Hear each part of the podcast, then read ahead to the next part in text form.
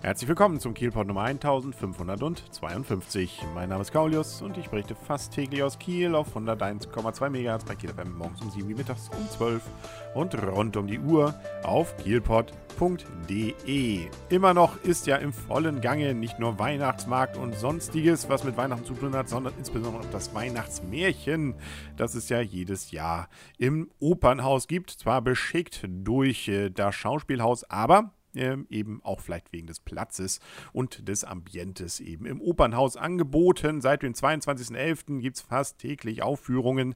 Nicht jede davon ist für jedermann betretbar, weil da durchaus auch, glaube ich, welche sind, die extra nur für Schulklassen sind. Aber nichtsdestotrotz, ähm, ich habe es mir jetzt endlich auch angucken dürfen und können, nämlich am vergangenen Samstag. Und ähm, das, was übrigens gespielt wurde, ich sollte es vielleicht nochmal erwähnen, war Alice im Wunderland. Ja, man muss ja jedes Jahr auch überlegen, was nimmt man denn? Und diesmal gab es eben Alice und damit ein etwas anderes Weihnachtsmärchen, wahrscheinlich für einige Kinder, was ja eher so szenisch ist. Wer die Geschichte jetzt nicht mehr so richtig im Kopf hat, es geht ja um Alice, die eigentlich so eine ist, die eben ganz gern ein bisschen fantasiert und ähm, da kommt dann plötzlich ein ziemlich hektischer Hase vorbei, der irgendwie keine Zeit hat, in ein Kaninchenbau fällt äh, und geht und sie fliegt hinterher. Ja, und dann landet sie im Wunderland da passiert so einiges. Sie ja, schrumpft, sie wird groß, äh, sie isst von Pilzen, sie trifft zum Beispiel Raupen und Tiere und redet mit Blumen. Ähm, Im Tränenmeer versinkt sie fast, dann schwimmt sie da noch ein bisschen drumherum, bis nachher sogar noch die böse Königin, die Herzkönigin, kommt, nämlich in ihrem Kartenland. Und äh, ja, am Ende ist sie dann wieder, das mag ich jetzt vielleicht schon mal verraten, an der Oberfläche und äh, alles ist wieder gut äh, irgendwie, obwohl das Wunderland natürlich auch irgendwie irgendwie gut war, außer der bösen Königin. Naja, egal. Das ist natürlich dann auch eine Herausforderung, diese ganzen Szenen irgendwie darzustellen. Und das nicht nur mit Schauspielern, sondern auch mit dem Drumherum, sodass man auch irgendwie merkt, ja, sie schrumpft jetzt und jetzt wird sie groß. Das haben sie auch ganz gut hinbekommen, indem nicht insbesondere der Hintergrund dann mal hoch und mal runter fährt. Da hat man tatsächlich einen gewissen Eindruck davon. Wie auch sowieso zwar nur, ja, äh, wie viel sind es? 1, 2, 3, 4, 5, 6 Schauspieler plus Statisten dabei sind die aber dann jeweils bis auf äh, die Darstellung von Alice und dem weißen Kaninchen, das sind nämlich Jennifer Böhm und Frederik Götz, äh, alle anderen haben dann auch gleich drei, vier oder fünf Rollen, die sie entsprechend bedienen müssen. Dann wird auch noch gesungen. Es gibt Musik, die extra hierfür gespielt wurde und komponiert wurde von Bettina Rohrbeck. Und äh, das Ganze ergibt dann ein richtig flottes Musical mit, äh, naja, wenig Liedern, sonst wird es, glaube ich, für Kinder dann auch irgendwann zu dröge und viel Geschauspielerei und einigem an Fantastereien. Und ähm, ja, in unserer Gruppe, das waren allerdings jetzt alles Erwachsene, die da waren, war man so geteilter Meinung. Ähm, einige fanden es wirklich gut, es gab auch welche, die konnten damit jetzt nicht so viel anfangen. Denen fehlte vielleicht auch so dieses Kopf ab am Ende von der Königin, die hat es dann eher etwas, ähm, wie soll man sagen, ähm, ja, kindgerechter gesagt, von Skandal geredet. Ähm, die wurde aber wieder richtig gut gespielt von Maxine Cassis, die kennen wir ja noch als Julia bei Romeo und Julia bei dem Open Air Festival, hätte ich beinahe gesagt, bei den Open Air Aufführungen im Sommer. Und äh, die konnte nicht nur wieder gut singen, sondern insbesondere hat sie sehr schön die böse Königin gegeben. Das äh, hat es was von Anke Engelke, finde ich. Die hat immer noch so eine gewisse Ähnlichkeit, wobei ich glaube, dass Anke Engelke nicht so gut singen kann. Aber gut, das sind andere äh, Fragen, um die soll es hier heute nicht gehen.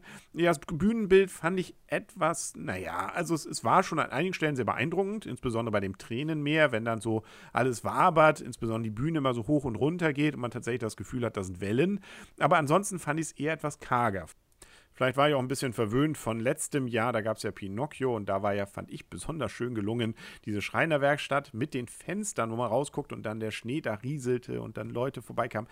Das war ziemlich äh, packend. Das äh, gab es jetzt, fand ich hier nicht. Also auch die Bäume oder die Landschaft war doch eher abstrakt gehalten mit Pappmaché. Ganz interessant, wie diese Bäume dann immer hin und her fuhren, von Statisten gesteuert. Und auch die Kostüme waren teilweise wirklich beeindruckend. Insbesondere die Raupe äh, war richtig nett gemacht gespielt übrigens in diesem Fall von Siegfried Jakobs, der das auch sehr schön entsprechend rüberbringt, dieses Ehrwürdige der Raupe. Dann gab es auch noch natürlich die Szenen, die alle erwarten, die Grinsekatze. Da musste man schon etwas genauer hingucken. Die hat eben gegrinst, also der, der die Schauspielerin. Ähm, okay. Und ähm, ja, also dieses Katzenmäßige kam durchaus rüber, aber äh, vielleicht so dieses prägende Gesicht, wie sollte man es auch anders machen? Aber ähm, das äh, kam dann vielleicht nicht ganz so, wenn man so die Filme wahrscheinlich wahrscheinlich kannte, aber das darf man damals auch nicht vergleichen, kennen die Kinder ja auch gar nicht. Gerade die Tim Burton-Filme, denke ich mal, kennt von den Kindern keiner. Und ähm, was, wo ich ein bisschen enttäuscht war, das war dann wirklich nur so, naja, Slapstick oder äh, war sehr wirr. Ähm, das war bei der Teezeremonie, also der verrückten Teegesellschaft mit dem Hutmacher. Ja, es, es kam schon rüber, dass das irgendwie alles äh, verrückte Leute sind und das irgendwie alles seltsam ist. Aber ich fand es teilweise etwas overacted. Aber äh, ja, danach kam dann ja, wie gesagt, die Szenen dann auch Maxine Cassis mit der Herzkönigin und das war ein Highlight und das äh, hat mich dann auch wieder sehr versöhnt. Und so bleibt denn dann unterm Strich, fand ich eine sehr schöne Aufführung. Ähm, Gerade für Kinder, die dann eben, ja, vielleicht nicht den ganz großen, ganzen äh, Zusammenhang dann versuchen sich zu erschließen, sich aber einfach freuen an den Szenen ähm, und an dem Verrückten, das da mit zu tun hat mit dieser gesamten Geschichte. Der weiße Hase das, oder das weiße Kaninchen kam sehr gut rüber, gerade dieses Hektische, das war die ganze Zeit eigentlich immer präsent und äh, der hat dann auch noch so Rollen unter den Füßen, das hat diese Hektik noch weiter unterstützt. Auch eine sehr schöne Idee. Solche Schuhe hätte ich, glaube ich, auch gern. Gibt es aber, glaube ich, eigentlich nur für Kinder. Naja, egal. Ähm, eigene Probleme sollen hier nicht äh, Thema sein. Dafür war aber die Musik, wie gesagt, auch wirklich schmissig. Am Ende gab es auch nochmal ein Medley mit allen Songs und da merkt man, ja, der ein oder andere Ohrwurm ist schon dabei.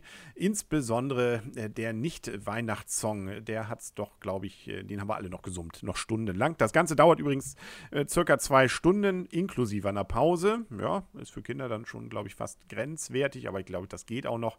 Ähm, also das wurde nicht unruhig, zumindest bei unserer Vorstellung. Und die Kinder haben auch wieder an einigen Stellen gut mitgemacht. Ne? Da durfte man dann mal sagen, was weiß ich, wenn dann da vorne die äh, Alice eben sagt, soll ich da jetzt reingehen oder nicht? Und die Kinder dann durchaus entsprechend mitbrüllen, äh, dann finde ich das immer auch sehr schön zu beobachten. Also ist eine nette Geschichte dann, dass man das leider fast ein bisschen zu selten, das gab es nur an ein, zwei Stellen, dann entsprechend mit eingebunden hat. Vielleicht wusste man dann auch nicht, äh, ob die denn immer so reagieren und dann wäre auch blöd, egal. Also lange Rede, kurzer Sinn, wer noch die Chance hat, eine der wenigen Restkarten zu besorgen oder sowieso schon welche hat, es lohnt sich, finde ich, schon, das zu sehen und äh, dann bitte nicht wundern, dass man ständig irgendwie Geschenkpapier sagt. Und man sollte sich unbedingt dann auch noch im KN-Gebäude, beziehungsweise an den Schaufenstern des KN-Gebäudes, äh, die ganzen entsprechend dazu gestalteten Knusperhäuschen angucken im Fenster. Das passt und ist wirklich beeindruckend, was da so gezaubert wurde. Wobei man da, denke ich, schon hier und da vermuten könnte, dass die Eltern mit Hand angelegt haben. Aber das ist ein anderes Thema und ganz andere Themen gibt es morgen natürlich auch wieder hier im Kielpot. Bis dahin alles Gute und Tschüss.